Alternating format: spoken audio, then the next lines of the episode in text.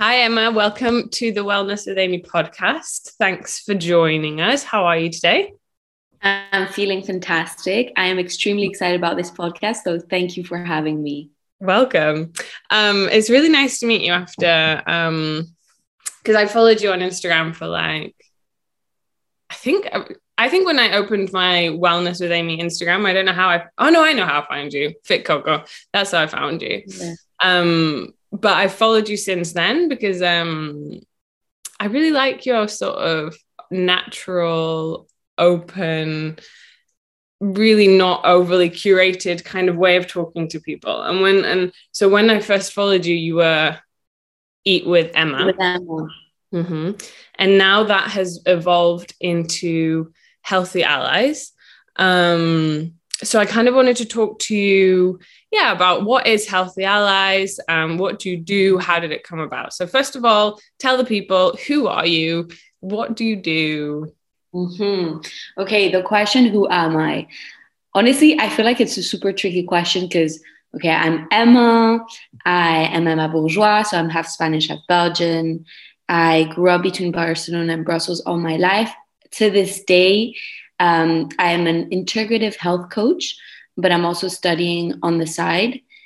And yeah, as you said, Eat with Emma, which is now Healthy Allies, has been like a progression. So I guess it's also in a comparison metaphor way. Um, like if you put Eat with Emma alongside who I, who I am, I feel like it's a good comparison because it was an evolution. So Healthy Allies, which was Eat with Emma, it started more on a focus, I'd say around food and exercise, because I must have been like 15, 16. And, you know, it's when you guess you start noticing discomfort with yourself and you start, you know, asking questions like, who am I? Why do I feel this way? Sometimes we feel discomfort, anxiety, you know, we start growing. So that's when I started focusing on wellness. And back in the day, I felt like wellness was all around food and exercise, which of course it, it is great. I feel like it's a vehicle for wellness. Like it's kind of the the stick on which you you support yourself for walking. And so that's why Healthy Allies was, was Eat with Emma, because it started being around food. Because I noticed, you know, when I ate better and I really like gave good food to my body, I felt better. And then exercise also was a huge part of my life since I was young because I played hockey a lot. And then it was this way of you know i guess indirectly it was a way of meditating and being mindful because when you're fully into exercise i mean you run you know it. It's like your thoughts kind of lower down and they they're on the on the back. But then at some point i was like okay i'm eating very well. I'm exercising quite a lot the food bit even became a bit obsessive and i'm like and i'm still not feeling great like i still have bits of anxiety. I mean, I don't like labeling, but bits of depression, very up and down. I need to go deeper. And so, and so that's when at some point, fast forward into life, I got more into mindfulness. I started meditating. I started listening to podcasts um, you know, realizing when it would get too obsessive or not. And I'd be like, okay, come back. You also need to be social. You also need to find things that make you happy. You need to live. And um, and then I was working from home. COVID hit. It was my first ever job because I studied law, so it was after law. I was quite miserable. I realized I was getting like, you know, ups and downs again, be, becoming quite obsessive. And I was like, right, I need to quit. I need to recenter and that's when I did my course to become a health coach. And I discovered alongside this health coach thing, um, just like it sounds very cliche, but how to be compassionate with myself and how to be loving with myself and deconstruct all these like limiting beliefs and all these limiting patterns one can have because it's tricky, you know, because you think in a certain way since you're a kid and you think that's you, but it's not you. And you set yourself into this narrative of who you are and what you like and what you dislike, and you put yourself in a box. That's why, going back to the question, who are you? I find this question so stressful because I'm like, I am changing every day. I mean, stressful in a, I don't know what to reply away. Um, I love that take on what is that question because I think if someone asks me that question, like I completely understand where you're coming from. It's like, well, yeah, you, put yourself in a box and you're it's changing constantly. It is. It's true. It's true. And so yeah, questioning why Eat with Emma started. I mean, I didn't mention this, but um, but yeah, Eat with Emma. I also forgot to mention. Also started because when I was 17, I started. I was partying a lot, so drinking a lot, partying a lot, and I think that was also a way to deal with this discomfort that I was feeling. Mm. Um, to kind of numb it away. But I started developing like a terrible, terrible stomach ache, just stomach pains every day. And I think it was for a year. It was like here, you know, I mean, people can't see. So if you see the, um, how do you say it in English? El ombligo. Uh, belly button. On top of the belly button, like a knife, debilitating pain every mm-hmm. day. I had to leave parties. I had to leave dinners. And I would genuinely almost pass out of the pain. And I think it lasted for a year couldn't eat, couldn't socialize. I went to see like seven doctors, got so many cameras up and down, not to go into detail. Mm-hmm. And I think the 10th doctor was like, I'm sorry to break it down to you, but I genuinely think it's anxiety. And I was like, anxiety? I'm not stressed at all. What are you on about? And I'm dying all the time. I'm having fun. Yeah. And I was, I think my body and mind were so separated because I was so much in my head. I didn't know, I didn't even know it was anxiety. Um, and they prescribed me antidepressants and anti-anxiety meds just to deal with the pain, which I think would also deal with anxiety. But I was like, nah, I'm just gonna figure it out myself. Um, so yeah, that was the journey. I mean, if you want to go more into detail into one of those areas and ask more questions, mm. for sure. But that's like the big picture. I don't know if it makes sense. Yeah, definitely. So you founded, so you kind of started in the world of coaching. Was that something more for yourself, or was it an, an active decision? I want to share, I want to be able to help others. I mean, I'd say it was both because it was like I had put so many years, I'd say like six years, trying to understand, trying to fix myself. And then I realized there was no fixing. As soon as you start trying to fix, you're on the wrong path. Mm trying to just trying to feel good that is when I started letting go and learning how to let go. And I was like, I've put all this time, I've invested all this time trying to figure it out, which is ironic because it's to truly figure yourself out, you need to stop trying, mm. figuring yourself out.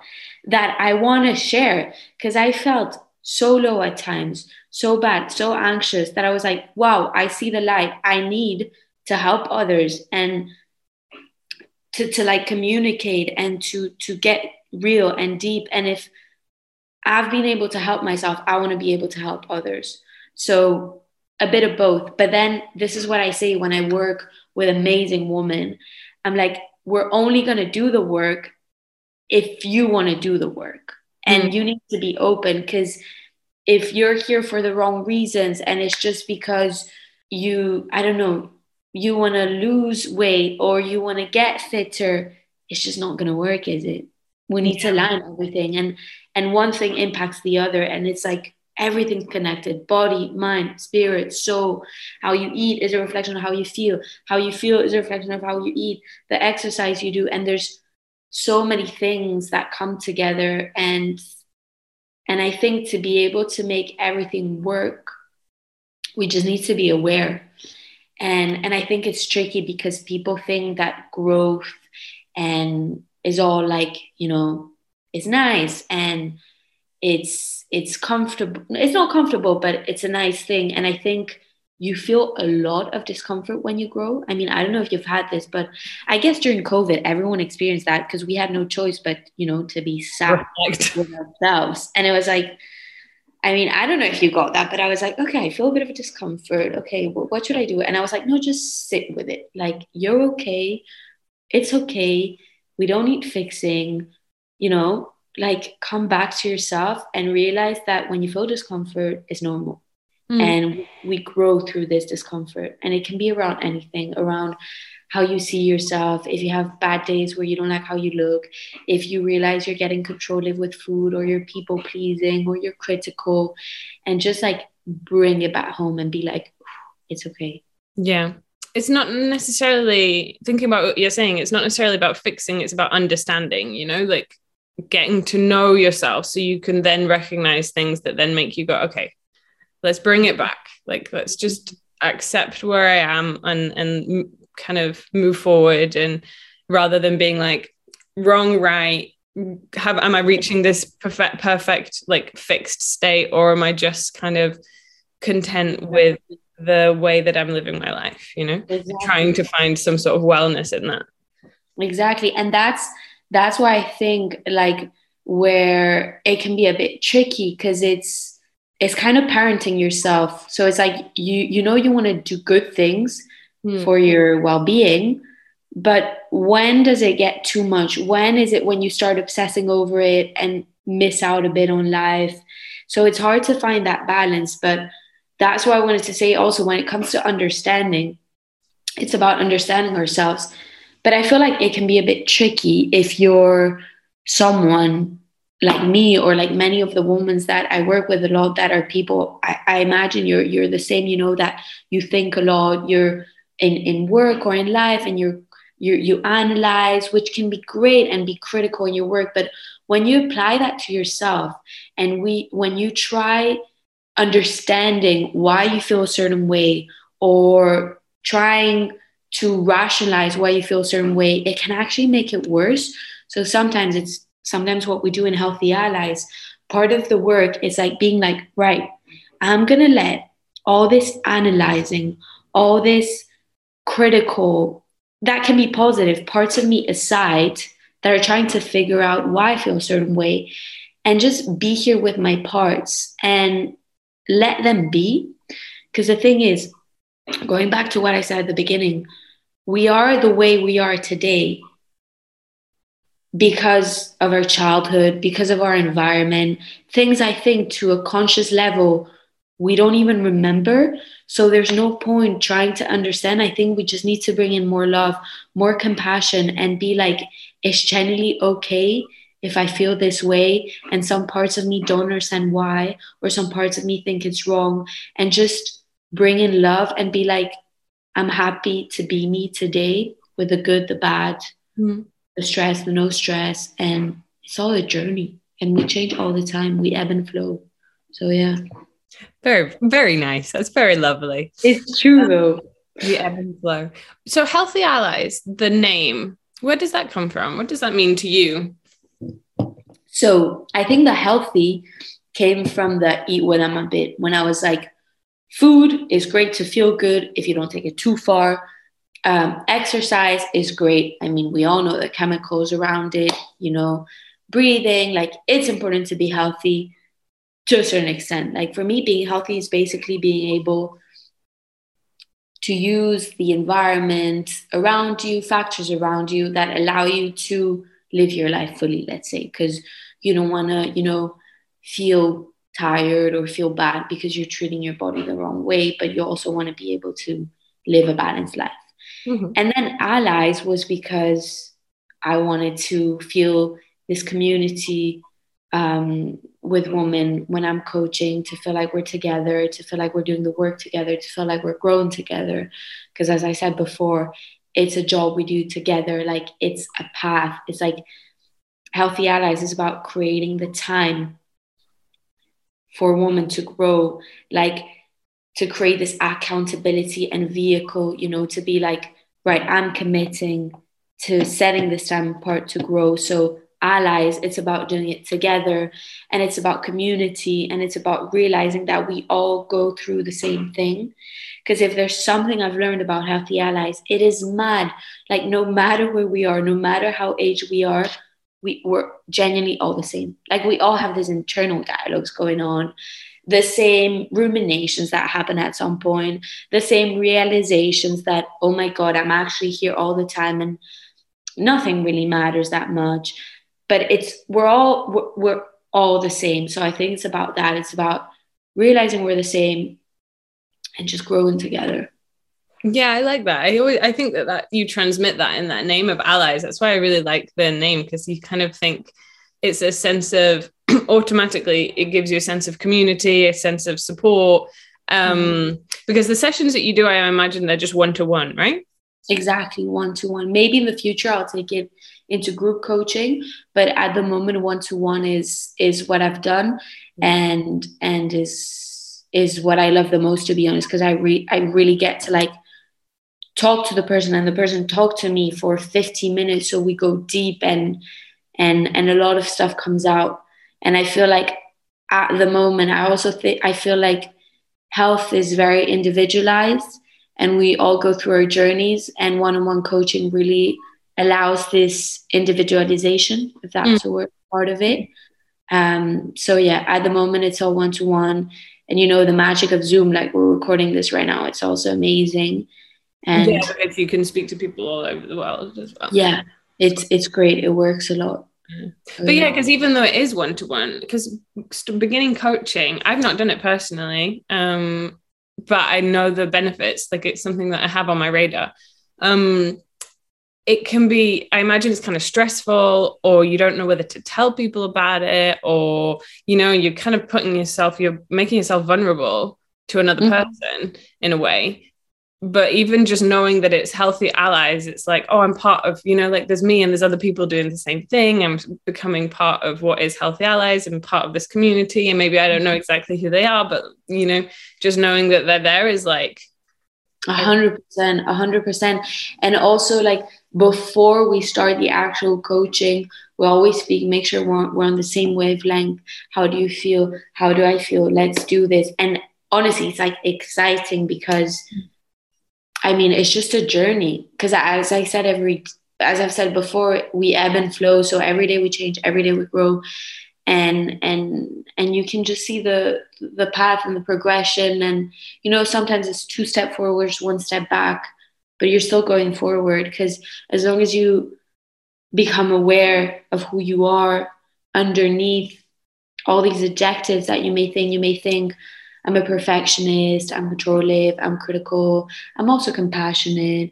I also, you know, I'm empathetic. But then behind all of these labels, there's you, and you're just the witness of that. So it's about learning to recognize when you're being triggered, when you fall into certain patterns that you don't like as much, and about like bringing it back home and being like, okay, this is me. Mm. Like we get back up, we keep on going, and we enjoy the process. Yeah, and I learned the tools how to manage on the way. Exactly, exactly. I was going to ask you about your biggest learnings about being a coach, but I guess you've kind of already answered that question, right? Is there a you know like that we are or actually we have a lot in common? Is there anything else that like just from starting Healthy Allies that you've that you've really learned? Well, honestly, I'll repeat myself, but I think I've already said them is, is the first one that yeah, we are all the same and we all go th- and we all go through the same stuff. And that's something that I love because sometimes I think about this on my day to day when I'm walking in the street. It's something I didn't I used to not think before. But you know, when you just cross a stranger and you see like everyone's in their little life, everyone's quite busy, and I think, God, like we probably have the same, like obviously to, to different levels, but the way our mind talks to us and our stresses and our worries are exactly the same thing. So just be compassionate to that person. Like, look at that person as if they were art, you know, because everyone's a piece of art and everyone has so much going on. Mm. So that's the first thing. And I guess the second thing is that it's never linear. So, as I said, two step forwards, one step back keep on going, keep on showing up. And the third one, Healthy Allies, has really taught me because it happens to me right now when we're having this discussion is be fully in the present moment. And you will realize that all this chatter, what your mind might, might be telling you, these limitations, it is, it's not real. And like, just do the thing or go to a thing you don't want to go or call that friend. I think that's a video I made on Healthy Allies ages ago, or go to, to that coffee even if you don't feel like it and like challenge this limiting thoughts and you will realize that they're so not real. Like it's all made up. So I would say those are my three biggest learnings. Yeah. Hmm. In them, another thing that like I've always noticed about what you put out on on Instagram, for example, you're super um like super natural and very frank. You know, when you are having gut issues or when you're feeling anxious, you know, you you come on and you'll tell well, obviously you have you have your own personal boundaries, but like, you know, you'll tell people about it on Instagram and it's very it is very natural. Like how important like how is that for you? You know like sharing those experiences and how important is it for you to share that? You know or is it something that's just completely natural to you that you don't even really think about? No so if i'm honest with you um i i don't over i don't overthink it in the moment. I just go for it. I think i've always been like that. Like i i know i'm quite lucky because as i've said before you know we're all anxious human beings. I have certain anxieties, but I've never been anxious about what people think of me because everyone will have an opinion, good or bad. So might as well do. I know some people will talk. I know people will think it's great. So this is me. Great if you like it. If not, it's okay. And I feel genuinely lucky that I don't sweat, let's say, sweat that stuff as much because I sweat other stuff. Um, but so I think I just want to be transparent and I just want to be human because before having healthy allies, I also had my personal account, you know, when you're 13, 14. And and it was more curated, let's say.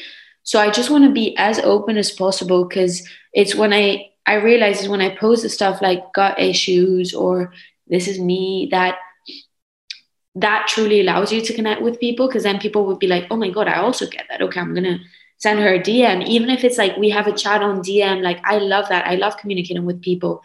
And then I'm not going to lie. Sometimes I think, but wait, Emma, like, this is a bit random because so obviously I, I get caught up on the scrolling sometimes, like everyone does. And I'm like, but look, this person is all about food or exercise and they have this pretty feed and they're like, doing real something I kind of want to do, but I don't really have the time.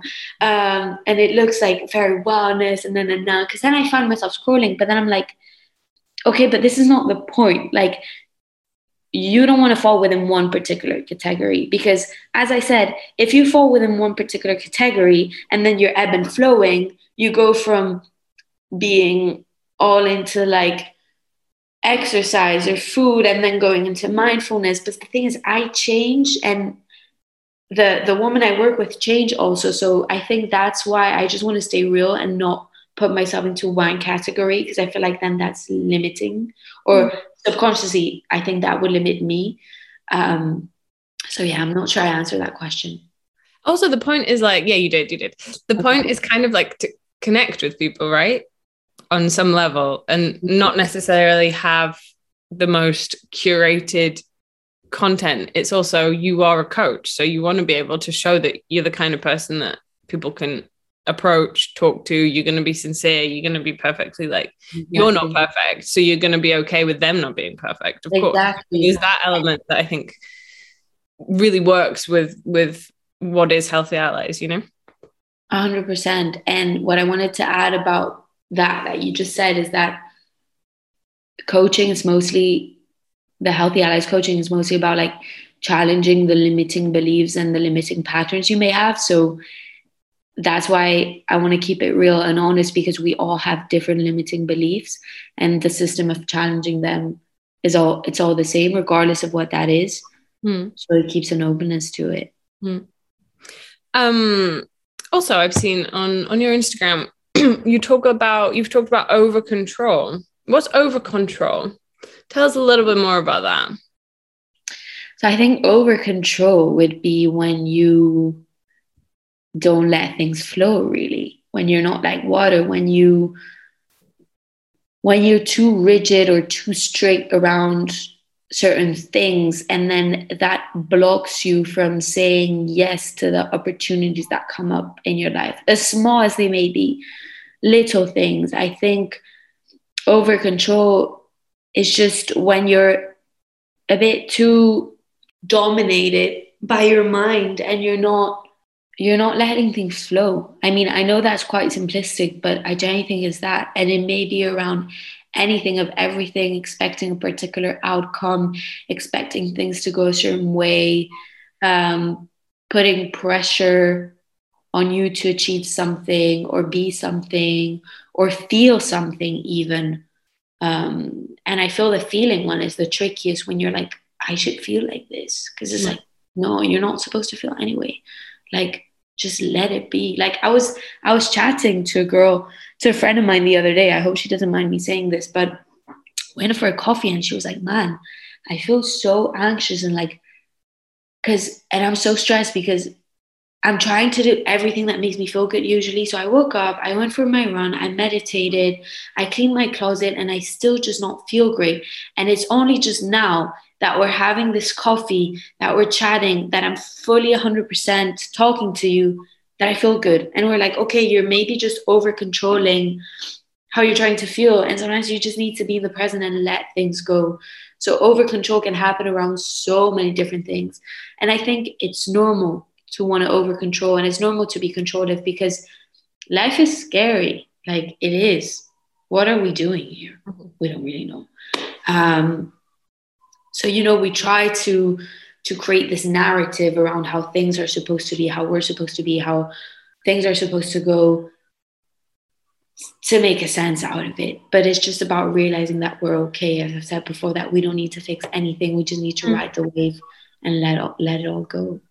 When you were saying that, I was really I was identifying with your friend because there are some days where you're like the things that are supposed to be good for you actually cause you more stress, you know, because it's like you got up earlier than you really needed to, but you felt like you had to get up to get to that exercise class. You've gone to the exercise class, but it made you feel bad because you were actually really tired. You then like had to rush to get back home to do to make your breakfast instead of getting it on the go because you feel like you have to do this. And then like you like you know, like those routines actually can cause you more stress than than just going with the flow and being like, do you know what? I'm just gonna like be present and maybe change the routine a little bit and that's something that like based on what your friend was saying you know like i actually feel stressed even though i've done my run my exercise my my meditation and i actually feel worse than if i just got up late and like strolled on over to my coffee date you know?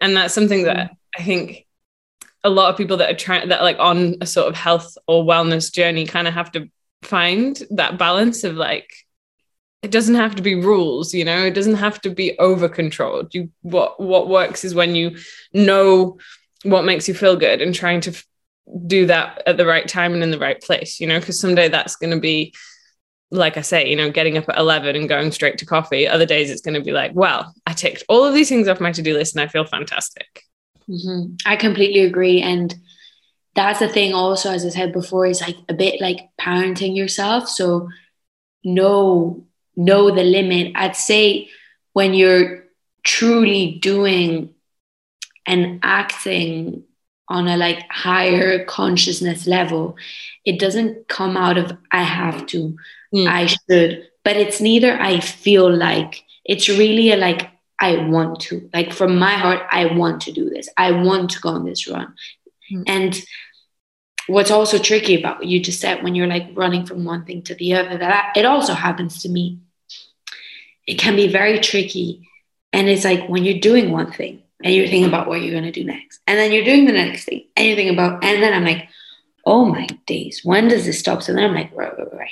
Let's come back. Focus on your senses, feel your feet on the ground, talk to the person you're talking to, notice the temperature around you, but like come back here because what's the point of rushing from one thing to the next, always being in the future? Then you miss out you miss out. So that's can, that can also be tricky around all these like routines that make sure when you do them, you're fully doing them to, to, to get the benefits out of them and, and listen to yourself. And if you feel like sleeping in one day and not running and sleep in, mm-hmm. you feel much better. Sometimes it happens to me. I don't know if it happens to you, but I wake up super early for some reason. That it happened to me today, actually. I woke up at six and my head was like about to explode because I had so many thoughts. And I was like, Shh, fall back asleep, fall back asleep, fall back asleep. Because I knew I had a lot of things to do. And I woke up two hours later and I was like, the level of activity is so much lower because I got that sleep in that I know I needed. Yeah, the rest that that mm-hmm. helped you manage with the rest of your day. Mm-hmm. Um, so on your website, you talk about there's a little bit where you talk about reaching greater consciousness. Now I've got it written down here, but it was like, yeah, holistic approach that taps into greater levels of consciousness to support you in changing patterns of behavior and the relationship with yourself. What do you mean by greater levels of consciousness? Is that kind of what we've been talking about, you know, in terms of understanding yourself and mm-hmm. it's mostly like as I've said before, it's being aware. So let's say you notice you have this control of part of you that's coming up, this perfectionist part of you that's coming up. It's about learning to not be identified with those parts with yourself self and being like, oh, mm. okay, I'm noticing this. I'm aware of this. It will take a while before you stop engaging and merging yourself with those parts of yourself. But it's about realizing that you are the driver, like you are in the back seat and you're observing how you're acting and if you're falling into patterns and if you're feeling certain things and that's what i'm saying it's uncomfortable because you're going to become aware of those parts of yourself you're going to want to get identified with it or you're going to feel the discomfort literally in your body and it's about being like no i'm aware mm. i choose not to react i become you know conscious about it mm. it's about okay I can be here. I can breathe. Come back to your breath. It's not me. I've been identified for so long with this part of myself. I've had this part of myself since I was a kid for A or B reason. Because I think, you know, when we're kids, we go through stuff. It might be something as stupid as your dad saying, Come, Amy, we're going to get you an ice cream, right? Get to the ice cream shop, you don't get the ice cream. You're a kid. You're like, oh, I'm not getting the ice cream. You promised me an ice cream. And like, you don't know how to deal with that emotion and you just bury it down. Hmm. And then as you get older, that part of you starts manifesting in some ways of the other. It could be an ice cream or it could be something way more traumatic. But trauma when you're a kid can be so little. Hmm. And, and we don't actively remember it. That's why it's tricky. And and that's then I believe when when we grow up, we develop all these things, and I think it can come, it can start in the womb. I know it sounds very woo, but I truly believe in it. There's so much energy around us, we can see so many things that impact us, and it's about recognizing greater consciousness when we're being triggered to behave or think in certain ways, and being like, no, I see it, I accept it, but I choose to elevate. I choose, you know, the light Mm. This is something so woo and I hate saying woo woo, but it's true. Yeah, I think there's a, a certain element of like facts and science, and then there's another that is just about how it makes you feel and the energy that is around you and things that you can't really explain, but you know you want to un- be able to understand. Um, do you do you do you like being a coach? I feel like I'm getting I you know I, I talk to a lot of people obviously on this podcast, and you know I love being able to talk to people that know a lot, and you can tell that are like they learn you know they're really interested in what they do. I just i just love people if i'm honest. I love listening. I love talking. I love a conversation. Something i learned about healthy allies is that also you can always learn something about someone. Um, but yeah i absolutely love it. I love seeing women grow.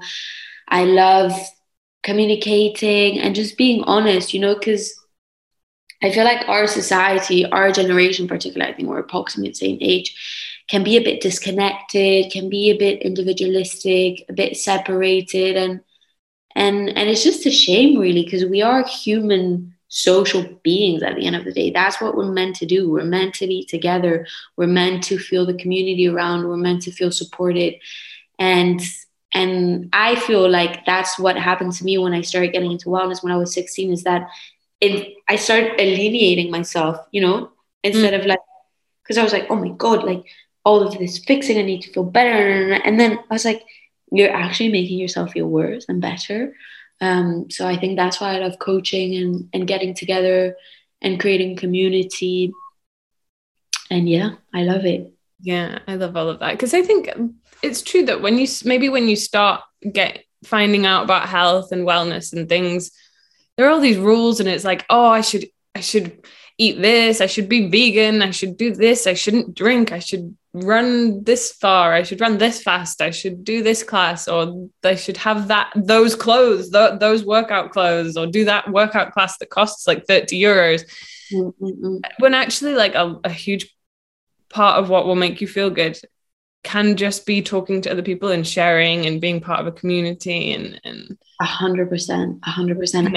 I think there, there's a study don't know the name but i'm pretty sure this is legit.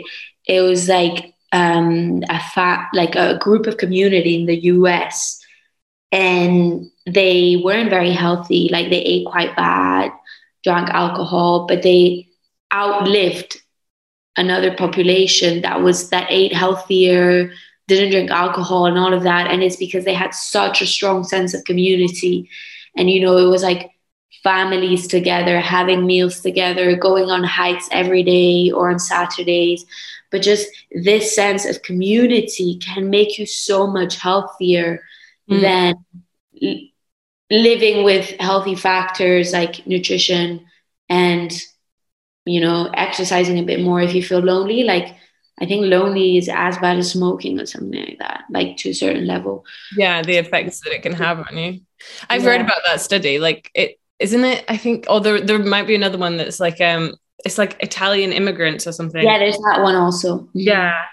And it's like a community and they live really well, even though they're eating like the food, they're not eating what they used to eat in the, I think Italy or it might be Greece or something like that. But it's the whole Mediterranean kind of culture of, of family, food, community. Your family like is a big network. And, and they, and then when that broke down, because of like, you know, second generation immigration and all of that, then like life expectancy plummeted. Well, really interesting it's mad. It's mad. It's mad. And I think it's be- it's because of multiple things. I feel like it's because we're hum- human beings, as we said before. Also, because it opens up your your heart. It really does. And then you're in the moment when you're with people. You're not in your own head. But mm. I think it's so true. And I even have a friend that um, I met when I went to Bali, and he was actually a soldier from Australia. Lol, if he listens to this. Mm. And he told me that their officer always said for their health, pick going out and have one beer with the other soldiers and staying in alone. It will be more beneficial for you. I don't care how hard we're training.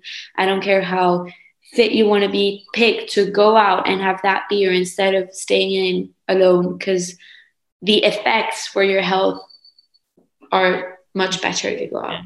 And even better if you have a soda water for sure. a non-alcoholic there. Yeah. but yeah, the like the social the social element is like that good for you.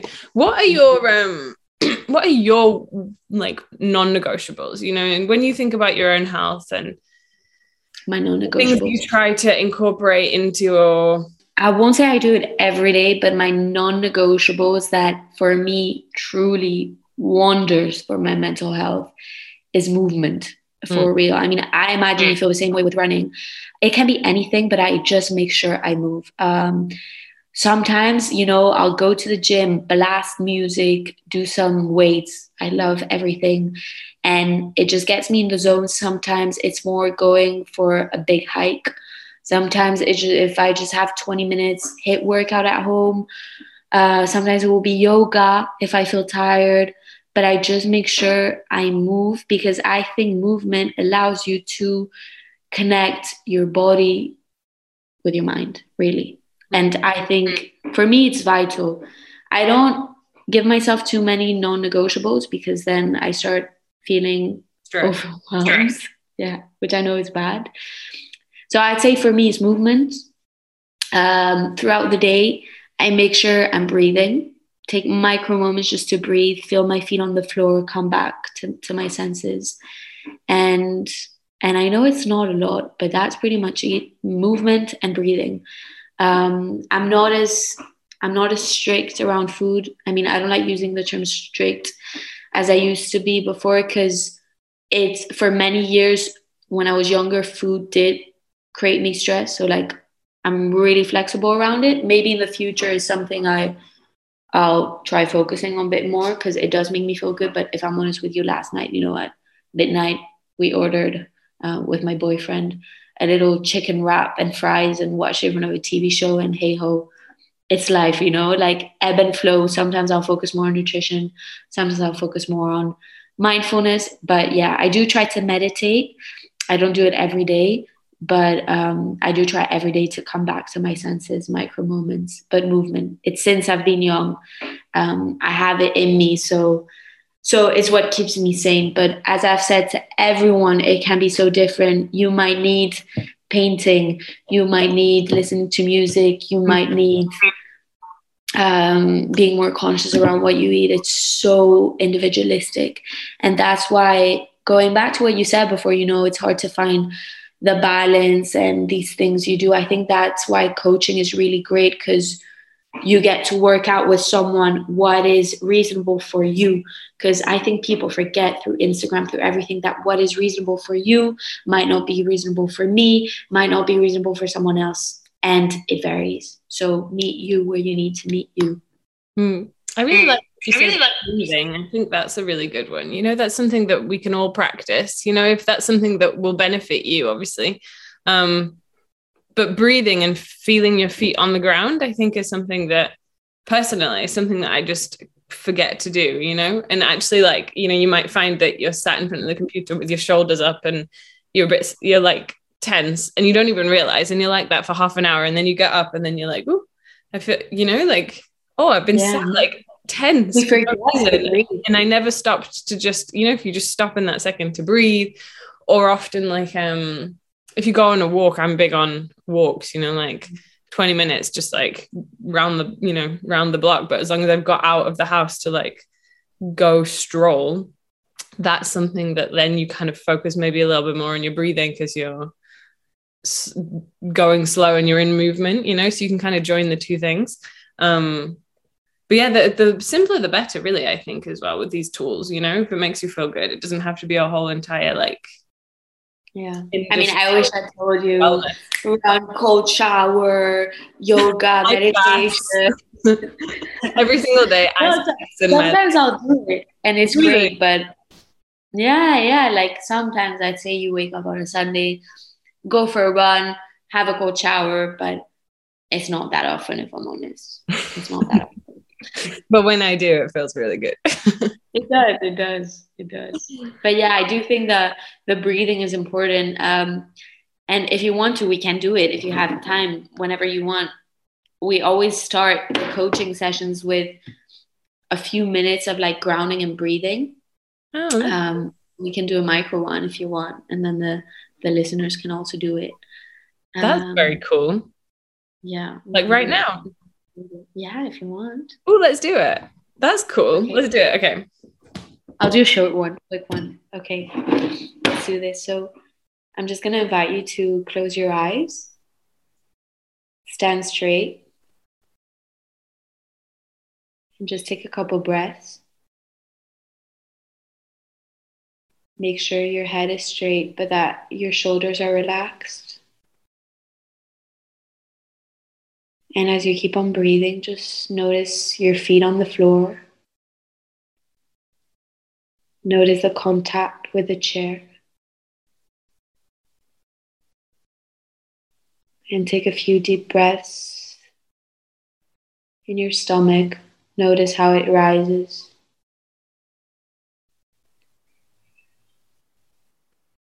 And as you keep on breathing, you notice the air around you. The temperature of the air.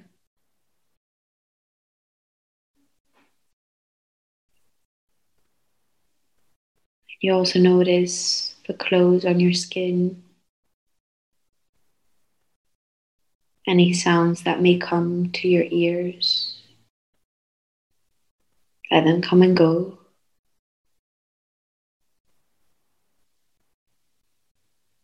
And as you breathe through your stomach, you relax your eyebrows, your shoulders, your chest, your arms, your legs. And now you just get inside of your feet live inside of your feet and feel the grounding.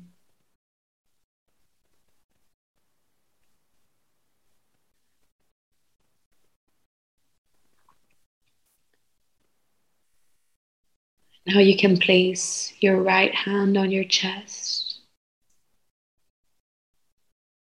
your left one on your stomach.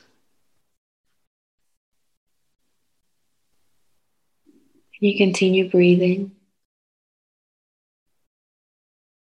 noticing how you feel without judgment.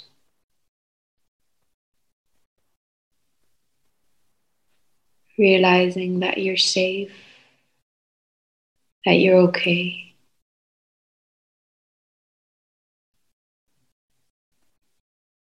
Allowing yourself to give yourself these few seconds truly for yourself.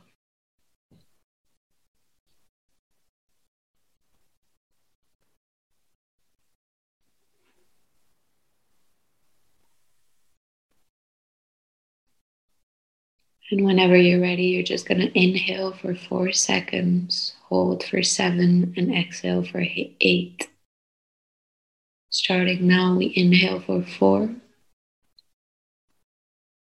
hold for seven, exhale eight.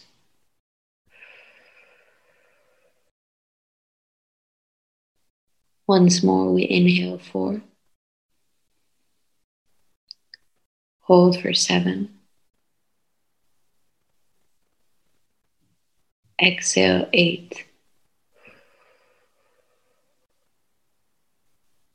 Once more, inhale four. Hold for seven. Exhale eight.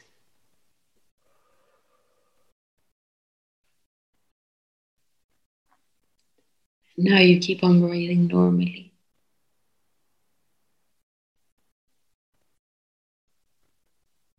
Checking in with yourself, sending yourself some love through the palm of your hand.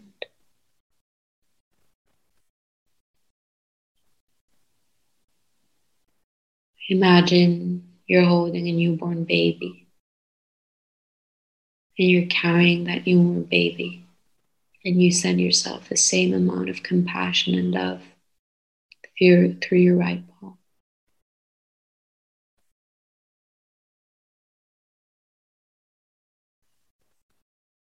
And you notice your feet on the floor once again. the Contact with the chair, the air around you. You can lower your arms and your palms. You can move your neck. And whenever you're ready, you can open your eyes. Namaste. Thank you. That was really nice. I feel very chilled.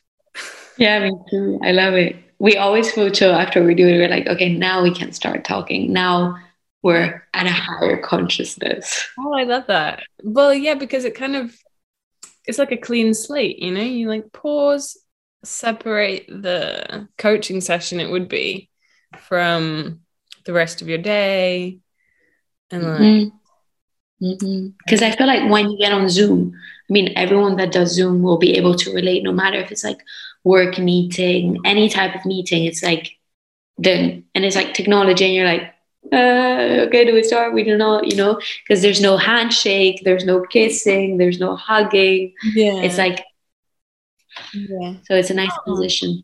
That's really nice. Thank you for sharing that. I hope like yeah, keep it in the podcast and people can um people can do it if they want to.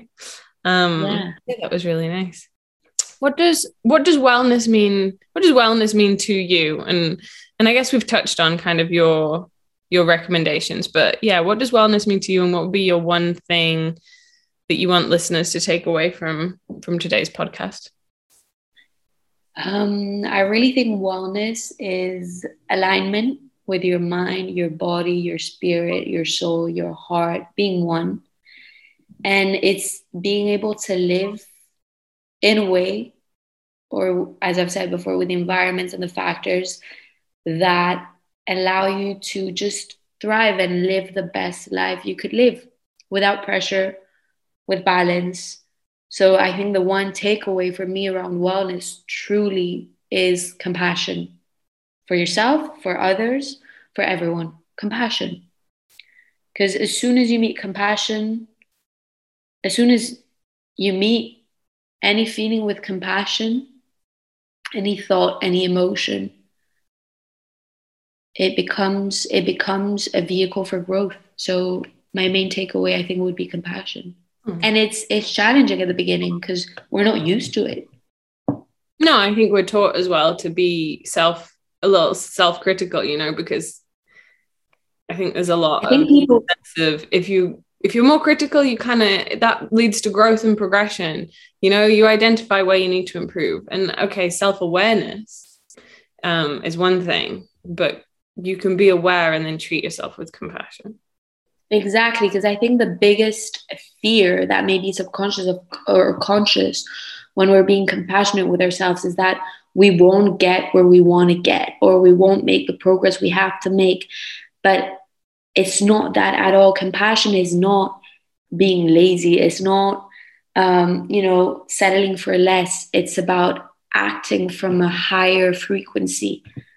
And there's this myth and this fear that if we are too compassionate, we'll become, what's the word?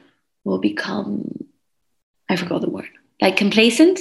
Yeah. complacent? Yeah that's the word yeah. Yeah i was going to say i don't know like soft you know like complacent lazy uh, those kinds of things. yeah no but it will it will just fill us with with energy positive energy that we want to use and put out in the world and receive back. So one word for me wellness is compassion Cute. in every way if yeah. people want to find out more about you healthy allies where can they find you they can find me on instagram so it's healthy underscore allies. And I also have a website, healthyallies.com, if they want to check it out, but mainly on Instagram. Yeah, I'm always open for a chat, open for anything. DM me. Um, we can even have a call. I love connecting with people. So, yeah, Instagram, I would say, is the main point. And check out my website if you want, healthyallies.com. Thank you very much. Um, Thank great. So thanks for this chat and uh, thanks for being on the podcast and sharing all your knowledge and the breathing exercise. And um, yeah. thank you. And we should do this in a year, see where we both are. That would be and, really cool. That would be cool.